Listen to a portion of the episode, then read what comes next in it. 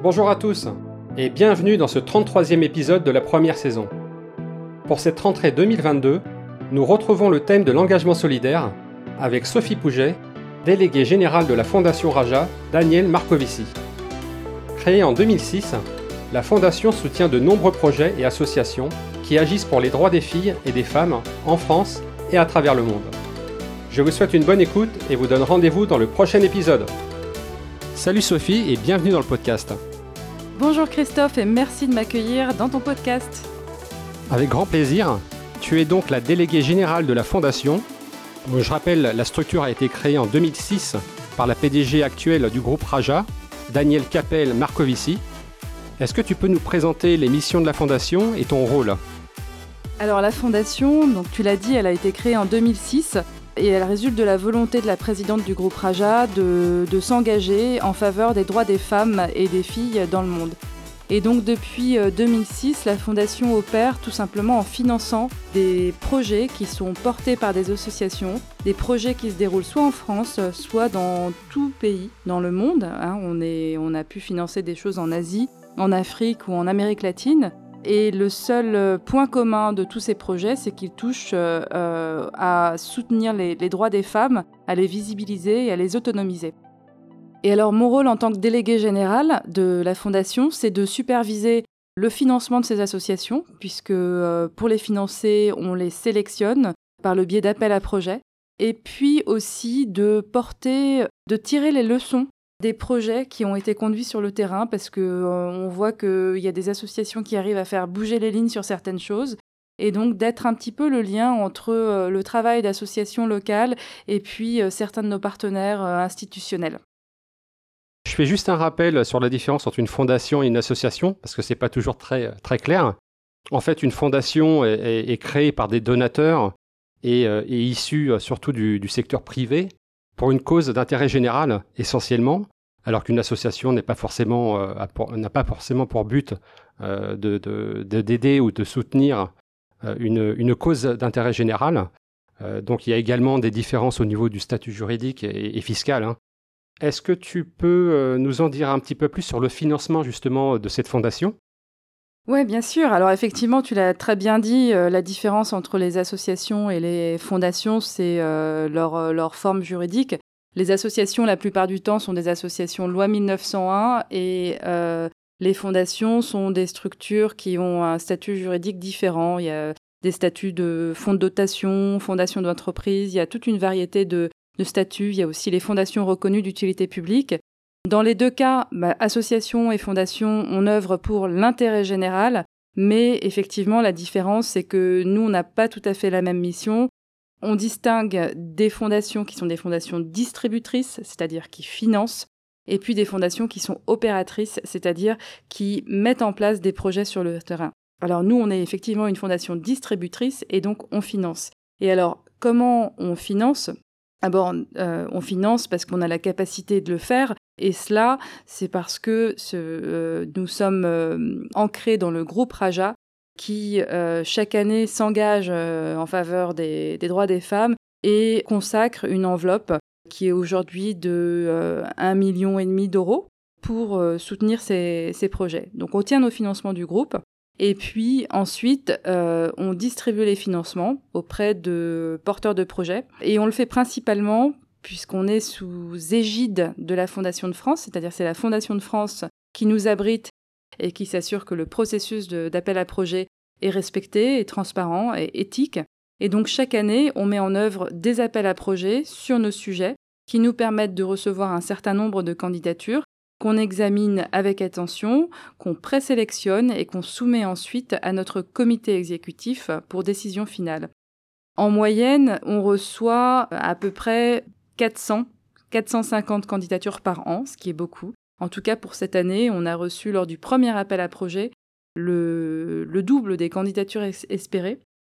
Sur ces 440 euh, candidatures, on en sélectionne à peu près 40. Euh, 40 projets sélectionnés chaque année, qui sont des projets qui ont été revus attentivement par l'équipe en interne, qui, qui s'est assuré de la faisabilité technique et financière des projets mais aussi et surtout du fait que euh, ces projets correspondent et sont euh, remplissent les critères qui ont été posés par la Fondation pour qu'on puisse les financer. Et le premier critère, avant toute chose, c'est de s'assurer que les projets sont consacrés à aider d'une manière ou d'une autre les femmes et les filles.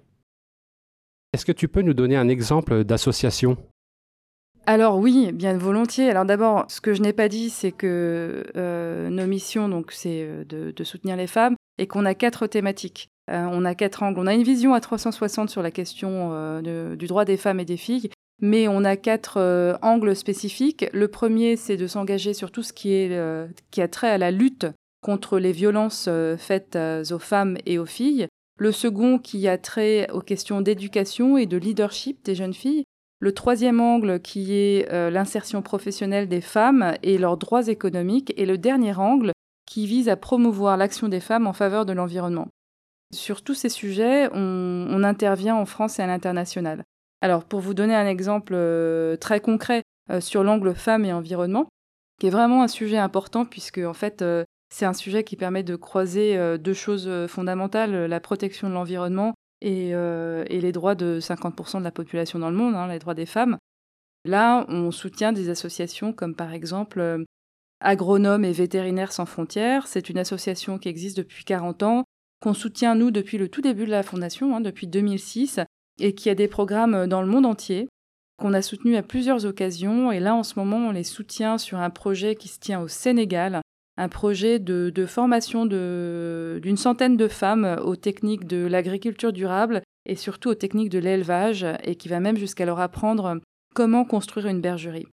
Et après, on soutient des projets euh, un petit peu différents en France, par exemple, euh, avec euh, une association comme Carton Plein, qu'on aime beaucoup, qui a été créée en 2012 et qui porte un projet de chantier d'insertion et qui permet à des femmes euh, en situation de très grande vulnérabilité de, de se remettre un petit peu dans les circuits du monde professionnel en bénéficiant d'un dispositif euh, premières heures qui leur permet de travailler 4, 6 euh, ou 9 heures dans les locaux de l'association sur des activités de recyclage de carton et de réemploi de carton. Donc une, une, belle approche qui est doublement vertueuse puisque elle favorise l'insertion de femmes euh, en situation d'exclusion et aussi euh, c'est une façon de, protéger euh, l'environnement.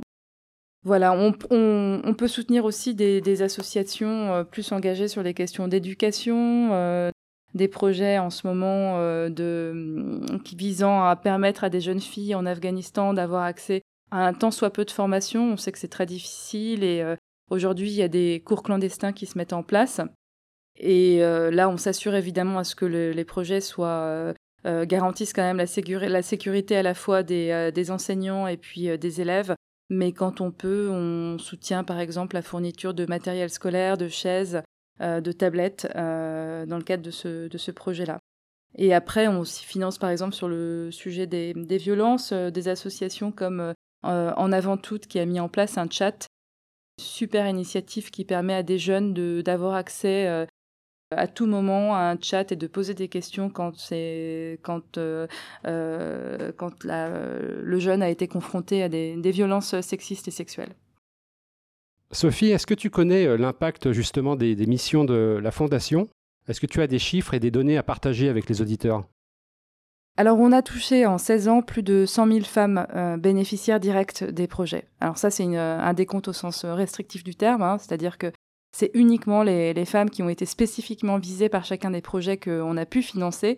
Mais euh, en termes de bénéficiaires indirects, on est euh, à 10 fois ou 20 fois plus euh, parce que on se rend compte que en fait tous ces progrès tous ces projets financés ont un effet un peu vertueux sur les organisations qu'on soutient, ça les amène à affiner un petit peu leur approche en matière de genre et de droits des femmes, à aussi modifier leur gouvernance. Donc il y a des effets positifs, évidemment, euh, au niveau des, femmes qui reçoivent les formations, qui sont touchées, mais aussi plus indirectement au niveau de l'ensemble euh, du personnel de l'assaut, euh, des bénévoles et des autres projets.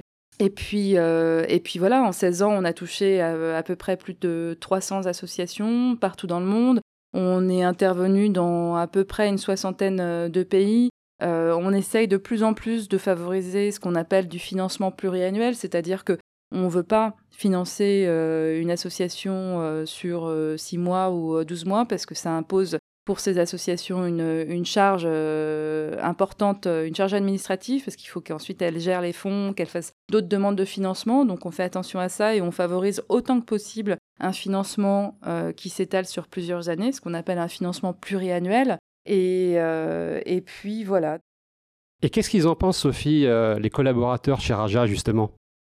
Bah, c'est une super question parce qu'on a une, une, deuxième mission dont j'ai pas parlé jusqu'à présent, c'est que Première mission, c'est du financement de projets, d'associations euh, en dehors du, groupe Raja. Mais la deuxième mission, c'est de, mobiliser l'ensemble des collaboratrices et collaborateurs du groupe. On est 4500 dans toute l'Europe, dans 19 pays. C'est énorme et, euh, on engage euh, absolument tout le monde. Donc on a dans chacune de nos filiales un réseau d'ambassadrices et d'ambassadeurs qui répercutent en interne les différentes campagnes. Alors qu'est-ce qu'ils en pensent? Je ne peux pas parler de pour tout le monde, mais vraiment à chaque fois que j'ai eu des contacts euh, auprès de, collègues euh, ici euh, à Paris Nord 2 ou ailleurs, j'ai toujours senti un énorme intérêt de la part de, femmes et d'hommes qui souhaitent s'engager et qui souhaitent nous aider. On a par exemple un collaborateur qui nous a, qui a parrainé une association qu'on a financée au Burkina Faso. On a des personnes qui nous disent, qui viennent nous voir en nous disant ah, mais je voyage en Inde et je voudrais prendre des choses. Qu'est-ce que je peux faire Comment je peux vous aider? Donc vraiment, on sent un, intérêt et, un enthousiasme pour euh, nos sujets. Et puis ensuite, on a aussi une autre façon de, de, toucher tout le monde, euh, qui, je trouve, reçoit un certain écho, c'est que bon, on a un programme qu'on a mis en place, c'est un programme de micro-dons qui permet euh, à chaque salarié d'arrondir son salaire à l'euro inférieur et donc du coup de verser mais juste quelques centimes d'euros par, par mois à la fondation. Raja France double la mise et ça, ça nous permet de, de verser une petite somme à deux associations, on organise un prix, on fait voter tout le monde.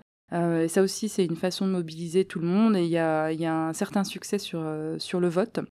Et puis, euh, on voit aussi que bah, tout le monde participe aux événements qu'on organise en interne. Là, on est en train de préparer quelques événements de sensibilisation au dépistage précoce du cancer du sein.